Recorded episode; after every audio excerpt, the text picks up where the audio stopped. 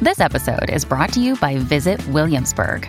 In Williamsburg, Virginia, there's never too much of a good thing. Whether you're a foodie, a golfer, a history buff, a shopaholic, an outdoor enthusiast, or a thrill seeker, you'll find what you came for here and more. So ask yourself, what is it you want? Discover Williamsburg and plan your trip at visitwilliamsburg.com.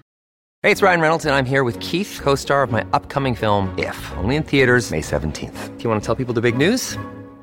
All right, I'll do it. Sign up now and you'll get unlimited for $15 a month in six months of Paramount Plus Essential Plan on us. Mintmobile.com slash switch. Upfront payment of $45 equivalent to $15 per month. Unlimited over 40 gigabytes per month. Face lower speeds. Videos at 480p. Active Mint customers by 531.24 get six months of Paramount Plus Essential Plan. Auto renews after six months. Offer ends May 31st, 2024. Separate Paramount Plus registration required. Terms and conditions apply if rated PG.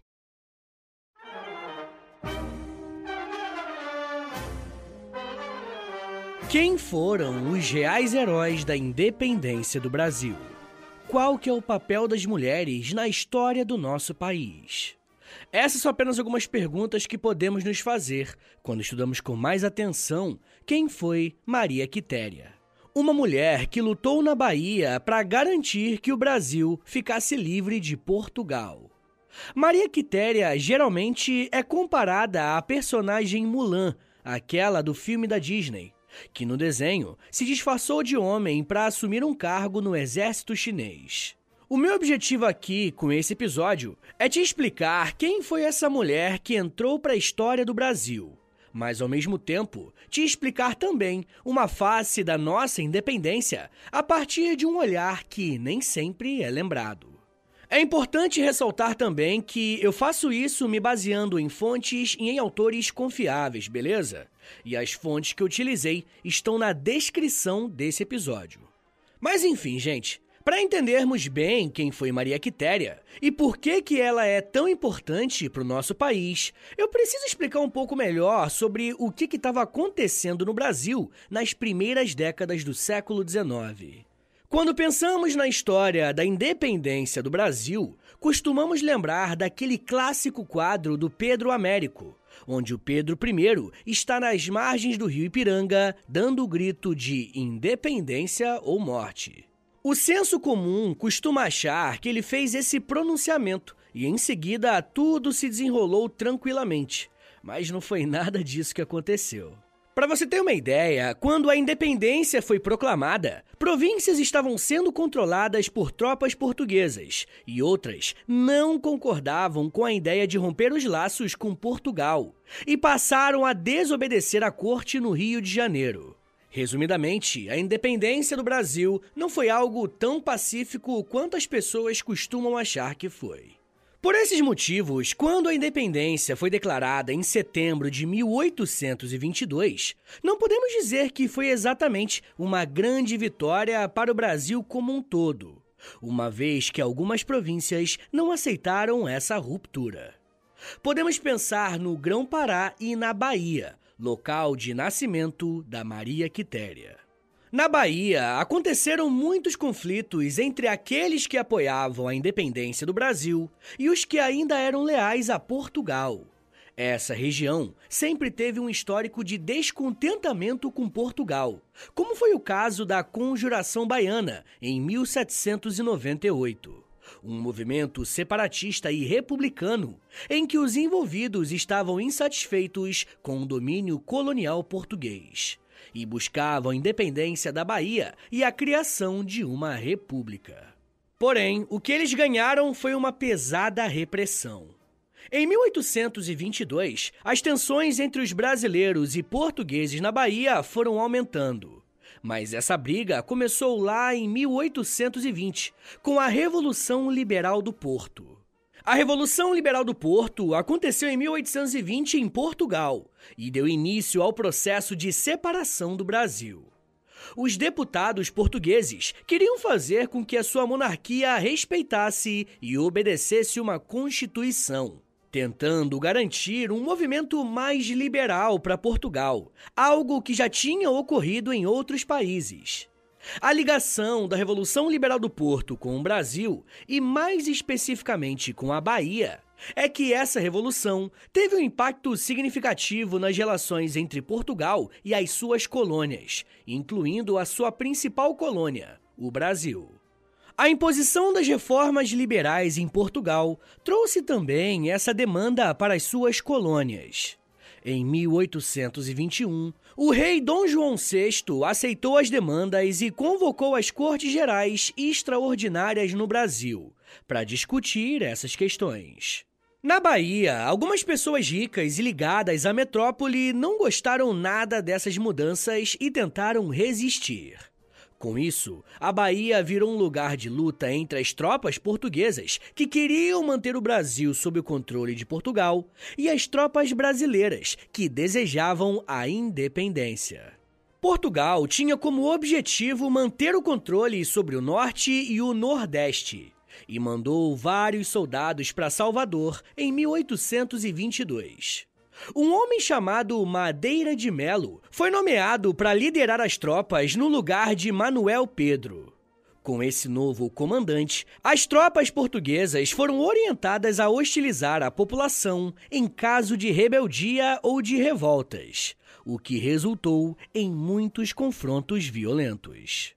Para vocês terem uma ideia de como que a nossa independência é complexa, um desses confrontos foi o massacre na Praça da Piedade, que aconteceu antes mesmo do Dom Pedro I oficialmente declarar a independência. A Bahia, que já tinha um histórico de agitação, se tornou um dos principais lugares onde os brasileiros que queriam a independência e os portugueses que tentavam manter o controle se enfrentaram. Durante todo esse tumulto político, as cidades da Bahia foram pressionadas por líderes locais a escolherem um lado entre Portugal e Dom Pedro I. Três dessas cidades escolheram Dom Pedro, o que deixou Madeira de Melo bem incomodado, para dizer o mínimo. Como reação, ele envia um navio militar para atacar a cidade de Cachoeira, e a população se revolta contra o português e consegue tomar o navio. Enquanto as tensões cresciam em Salvador, cidades no recôncavo baiano se alinharam ao Dom Pedro e formaram um governo alternativo. Portugal enviou mais tropas, mas após a independência declarada em 7 de setembro de 1822, a lealdade da Bahia não foi tão constante para nenhum dos lados. Dom Pedro formou um exército liderado por Pierre Labatut, um francês exilado no Brasil que lutou às ordens de Dom Pedro I. Pierre marchou até Salvador e ganhou o apoio gradual da população pela sua causa. Esses confrontos na Bahia ainda iriam demorar um pouco para serem resolvidos. Porém, no meio dessas tensões, uma personagem improvável influenciou os rumos desse conflito. Uma mulher marcou a história da Bahia e ajudou a garantir a independência do Brasil. Como deu para perceber com esse cenário que eu apresentei a vocês, o Brasil como um todo estava fervendo. Mas algumas regiões especificamente estavam fervendo mais do que outras, e esse era o caso da Bahia. E é na Bahia que nasceu Maria Quitéria de Jesus, no dia 27 de julho de 1792, na cidade de Feira de Santana, a 100 quilômetros de Salvador. Durante boa parte da sua vida, Maria Quitéria foi uma completa desconhecida do ponto de vista da história.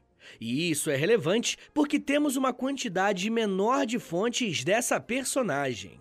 E só para efeito de comparação, muito do que nós conhecemos sobre ela vem de biografias elaboradas na década de 1950. Mais de 100 anos depois do seu feito, quando as celebrações pelo seu centenário ganharam muito destaque.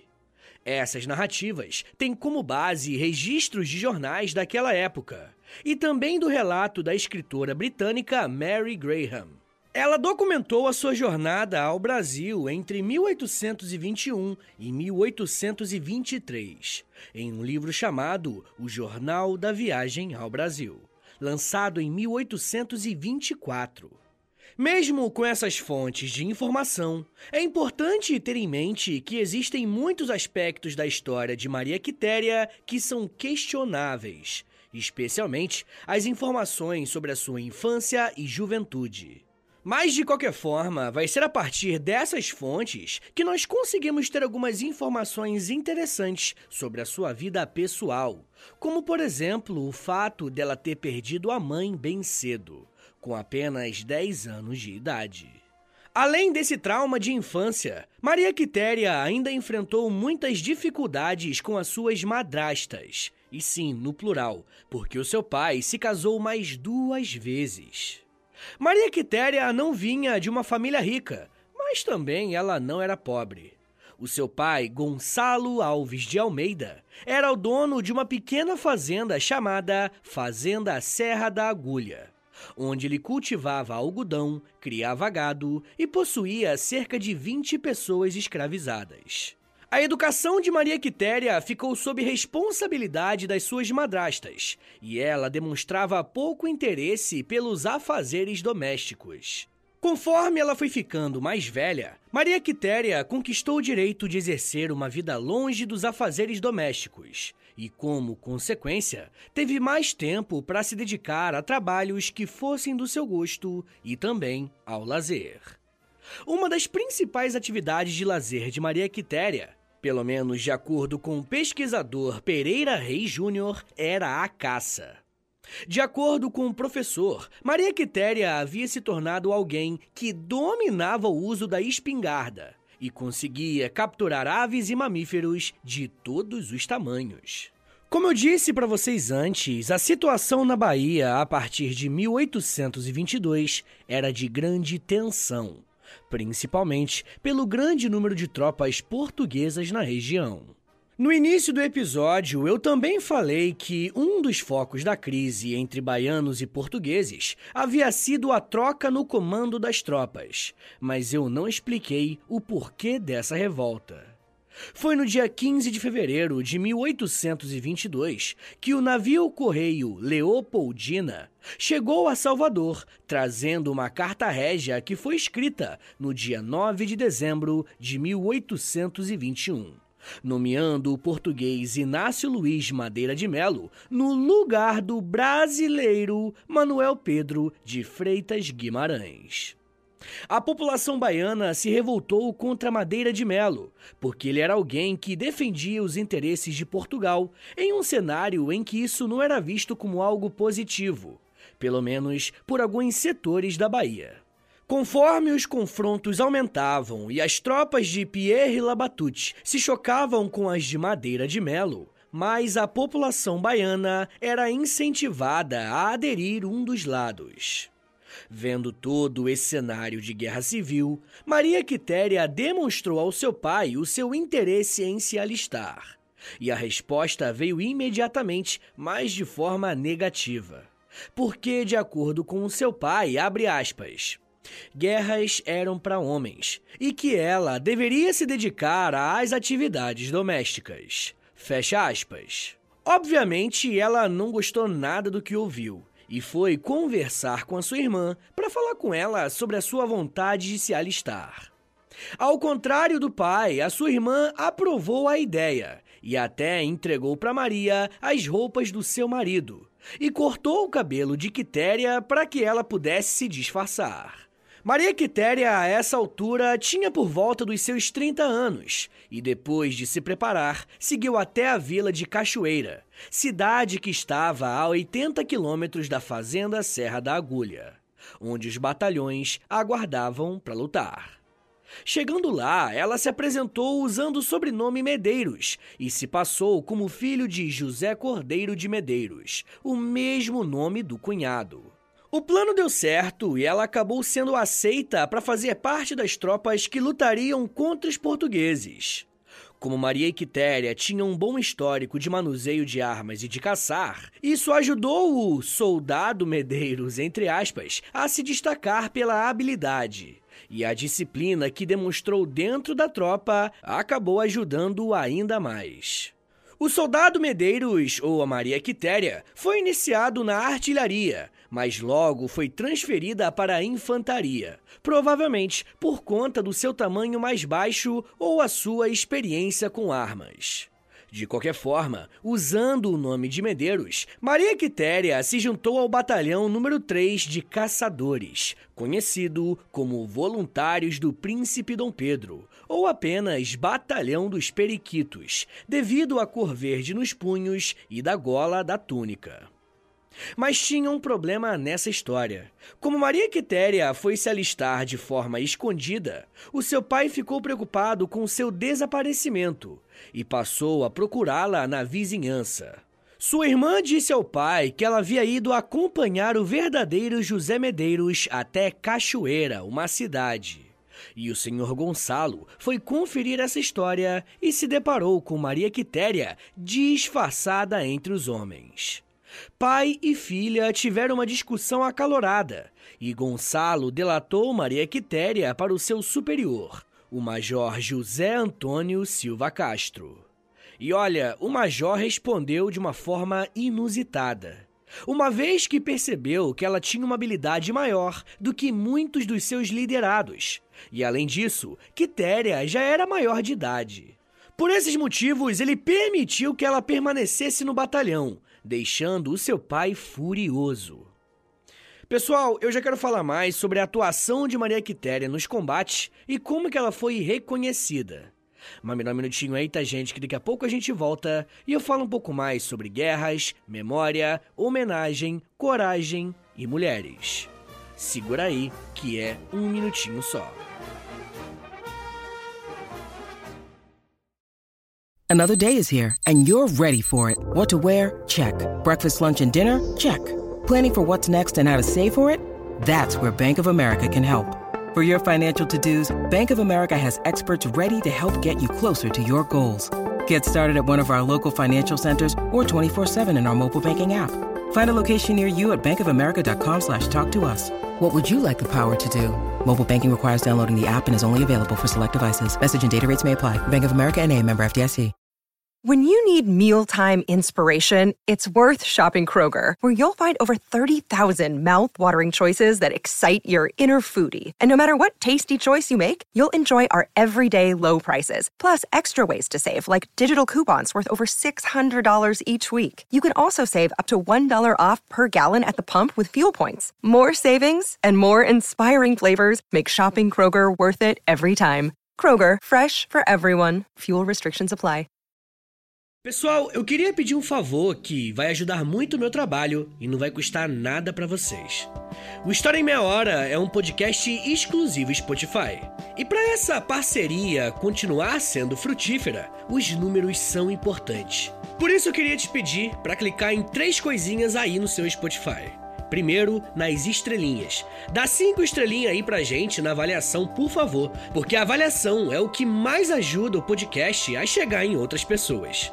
Segundo, já aproveita e clica em seguir. E se você quiser receber no seu celular um aviso de quando tem episódio novo, clica também no sininho. Mas claro, só se você quiser.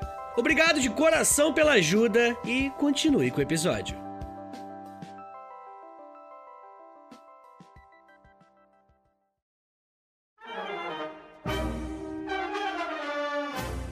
Abre aspas.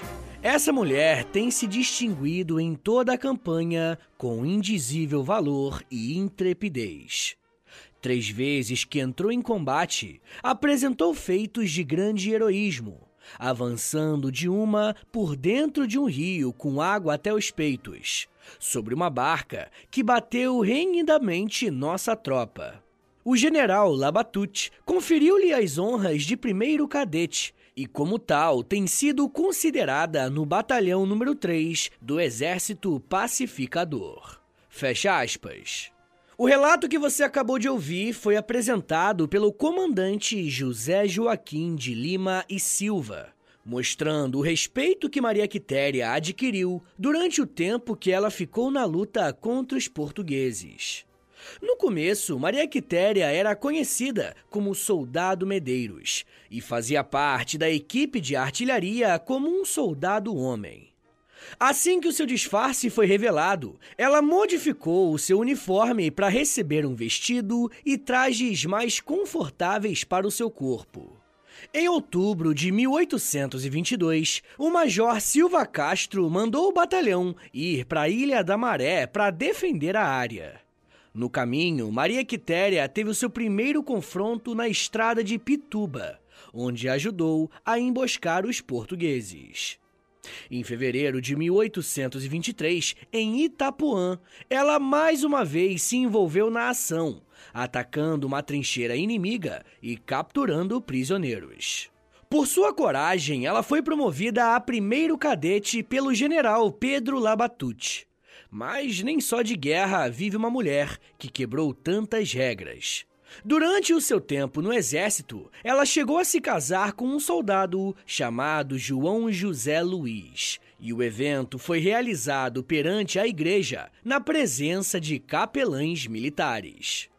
Mas de volta ao conflito, em um evento marcante em abril de 1823, na Barra do Paraguaçu, Maria Quitéria liderou um grupo de mulheres civis que se uniram ao batalhão para enfrentar uma tropa portuguesa.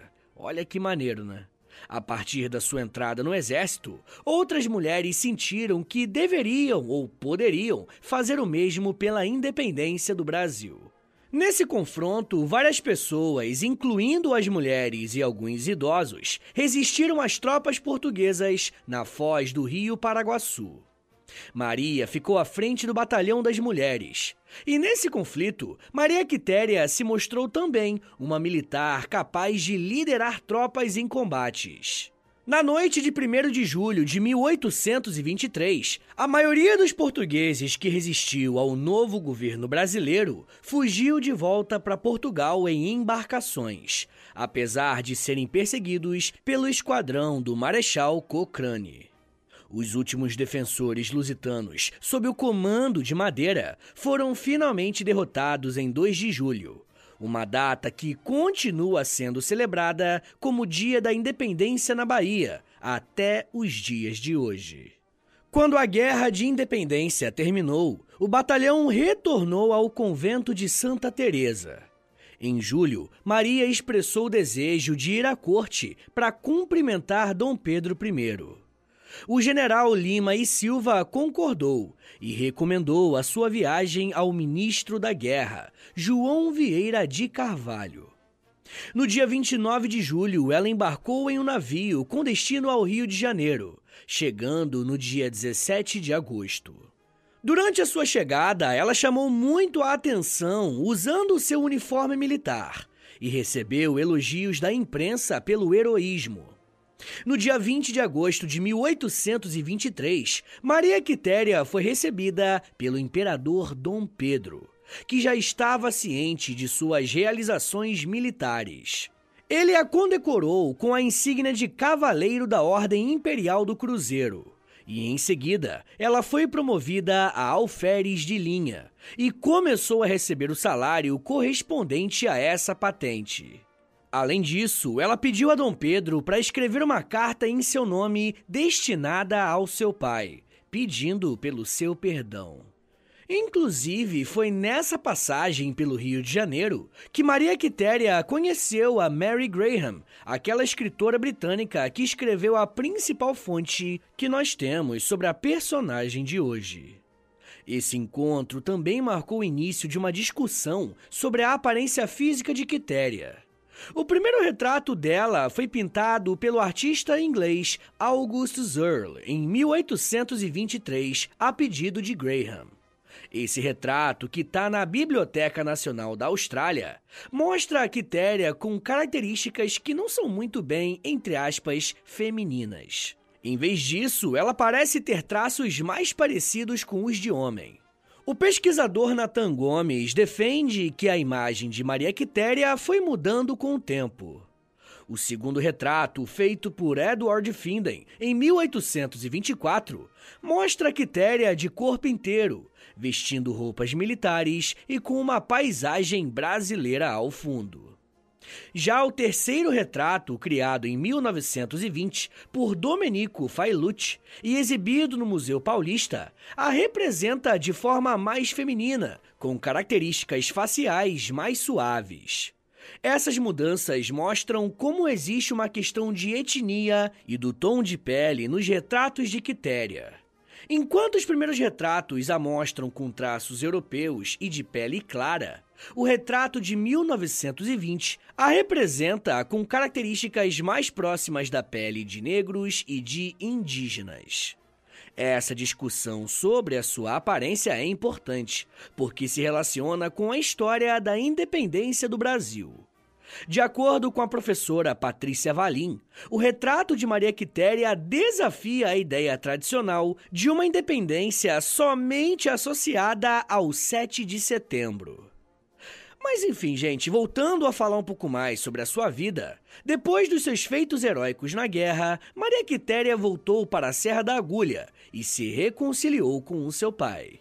Nesse período, nós também temos algumas informações estranhas sobre o seu casamento, porque os registros dizem que ela se casou com Gabriel Pereira de Brito e não sabemos exatamente o que aconteceu com o seu primeiro marido. É possível que ele tenha morrido em combate. O pai de Maria Quitéria deu um dote ao casal, incluindo pessoas escravizadas e animais. Pois é, nessa época, incluir pessoas escravizadas no dote era algo meio que comum.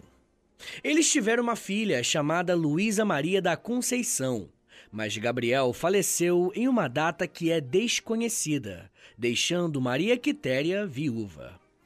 Após um período fora dos holofotes, Maria Quitéria reapareceu em 1835, quando começou um longo processo para organizar o inventário do seu pai, que faleceu em 1834. Um inventário, para quem não está ligado, é um processo legal que ocorre após a morte de alguém para determinar e organizar o patrimônio, bens e dívidas. Esse processo se arrastou por mais de 30 anos e não foi concluído durante a vida de Maria. Em 1843, Maria Quitéria desistiu do inventário e se mudou para Salvador com a sua filha. Ela viveu lá por mais uma década, usando o seu salário de alferes para sobreviver. No dia 21 de agosto de 1853, aos 56 anos, Maria Quitéria faleceu de inflamação do fígado. Ela foi enterrada com honras na freguesia de Santa Ana do Sacramento da Bahia. Mesmo após a sua morte, o nome de Maria Quitéria ainda foi usado politicamente. No ano de 1953, no centenário da morte de Quitéria, várias homenagens foram prestadas a ela pelas Forças Armadas. Uma estátua de bronze foi erguida em Salvador, financiada por Getúlio Vargas, que permanece até hoje no Largo da Soledade.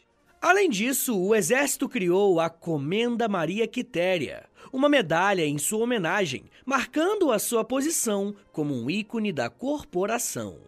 Porém, mesmo com essas homenagens, a trajetória de Maria Quitéria não teve um grande impacto na presença de mulheres nas Forças Armadas no século seguinte. A entrada oficial de mulheres nas Forças Armadas ocorreu na década de 1980, com poucas atuando em posições de influência. Atualmente, cerca de 34 mil mulheres fazem parte das Forças Armadas, representando menos de 10% do contingente total. Mesmo com avanços recentes, o cenário ainda não é completamente inclusivo. E poucas mulheres chegaram a posições de destaque, especialmente nas decisões políticas das forças. Em 1996, Maria Quitéria foi homenageada como patrona do Exército, ao lado de outras figuras históricas. Esse reconhecimento aconteceu em um contexto de redemocratização e entrada de mulheres no Exército. Além das Forças Armadas, a figura de Maria Quitéria influenciou outros setores. Durante a ditadura militar, seu nome foi usado para nomear um boletim informativo do movimento feminino pela Anistia de São Paulo. Mas entre todos esses usos, o que fica é a história e a trajetória de uma mulher corajosa que não mediu esforços para entrar em uma luta que muitos consideraram perdida mas que a partir de ações e decisões de muitos, como Quitéria, podemos hoje comemorar mais um ano de independência. Inclusive, vários outros heróis da independência não são tão lembrados, e eu vou falar sobre alguns deles no episódio exclusivo para os apoiadores dessa semana. Se você quiser ouvir esse e os outros mais de 120 episódios que já tem por lá, basta assinar o apoia.se barra História em Meia Hora, baixar o aplicativo do Apoia-se, logar com a sua conta e ouvir um monte de episódio, beleza? Lembrando que desse jeito você também ajuda o meu trabalho a continuar de pé, tá bom? Pessoal, vamos fazer um resumão agora desse episódio? Vamos lá. Acabamos de estudar a biografia de alguém que conquistou o seu lugar na história. Maria Quitéria nasceu na província da Bahia, uma região bem peculiar na história do Brasil, por conta do seu histórico de rebeldia contra Portugal. Durante o processo de independência, a Bahia foi um dos focos de resistência e luta contra os portugueses. Nesse contexto de lutas e negociações, Maria Quitéria, uma jovem que não gostava de cumprir apenas funções domésticas, decidiu se alistar. Ela não recebeu a autorização do seu pai e, por conta disso, criou uma situação em que se passou de homem e foi aceita dentro das tropas rebeldes. Como Maria Quitéria tinha uma habilidade com armas e com a caça, não demorou muito tempo para que ela conseguisse ganhar protagonismo dentro da sua tropa. E esse bom momento foi interrompido quando seu pai revelou seu disfarce. Mas mesmo assim, ela recebeu autorização para lutar pela independência do Brasil, porque ela já tinha mostrado que a sua participação era importante. Quando a Bahia vence os portugueses, Maria Quitéria se torna um dos nomes mais importantes e vai até o Rio de Janeiro para receber honras e se encontrar com o imperador. Vai ser nessa viagem para o Rio de Janeiro que uma escritora britânica tem contato com a sua história, e essa é a fonte base para praticamente todas as pesquisas sobre a Quitéria, mostrando que ela é ainda alvo de debates.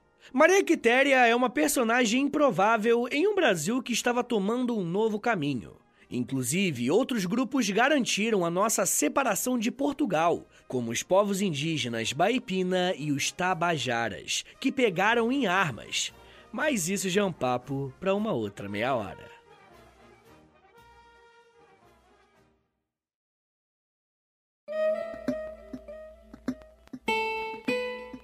Senhores, muito obrigado por terem vindo até aqui. Meu nome é Vitor Soares, eu sou professor de História. E você acabou de ouvir o História em Meia Hora. Rapaziada, dá uma moralzinha aí, compartilha esse episódio, por favor. Posta nos stories do Instagram e aí me marca no arroba História em Meia Hora. Ou você pode também postar no Twitter. E aí você me marca no arroba H30podcast. Que aí eu já te mando uma mensagem agradecendo, tá bom? Se você gosta do História em Meia Hora, se você quer ver esse podcast por muito tempo de pé ainda, toda quarta e todo sábado, lançando episódio novo, bonitinho, dá uma chance pro nosso apoia-se, rapaziada. Por favor, entre em apoia.se barra História em Meia Hora, porque lá tem quase 100 episódios exclusivos para quem apoia. E claro, né, quando você apoia hoje, você tem acesso a todos eles. E todos os que vão sair enquanto você for apoiador, tá bom? Também tem Clube do Livro, tem conteúdo diário no Instagram, depende do nível lá, né, do, do plano que você assinar lá no Apoia-se, beleza? Mas claro, né, eu só quero que você assine caso você queira e possa ajudar, tá bom?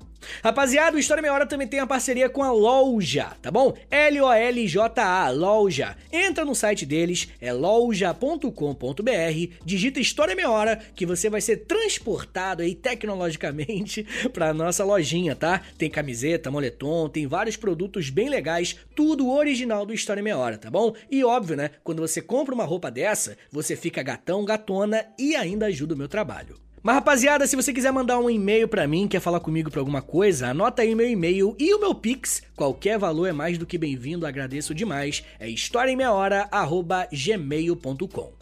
Uma coisa que eu vou te pedir agora, isso aqui não custa nada, tá bom? É de grátis. Pô, é só um minutinho da tua vida aí, não custa nada. Eu te dou tantos minutos, tantas, tantas meia horas aí de, de estudo. Pô, pelo amor de Deus. Dá uma moralzinha aí, clica no, no perfil do Spotify, aí do História Meia Hora. Clica em cinco estrelinhas para você avaliar o nosso podcast em cinco estrelinhas. Depois você clica em seguir. E por último, você clica no sininho, que o sininho vai enviar uma notificação pro seu celular quando tiver episódio novo. Eu também quero te convidar a conhecer o meu outro podcast, é o História pros Brother, que eu faço com Alexandre Níquel. Também é de história, mas é mais de humor, hein? Pelo amor de Deus. é uma pegada um pouco diferente daqui, tá bom? Então é isso, gente. Me siga nas redes sociais. É arroba no Twitter, no Instagram e no TikTok. Eu tô sempre lá no TikTok fazendo uns videozinhos educativos. Tá bom, gente? Então é isso. Muito obrigado, um beijo, até semana que vem! E valeu!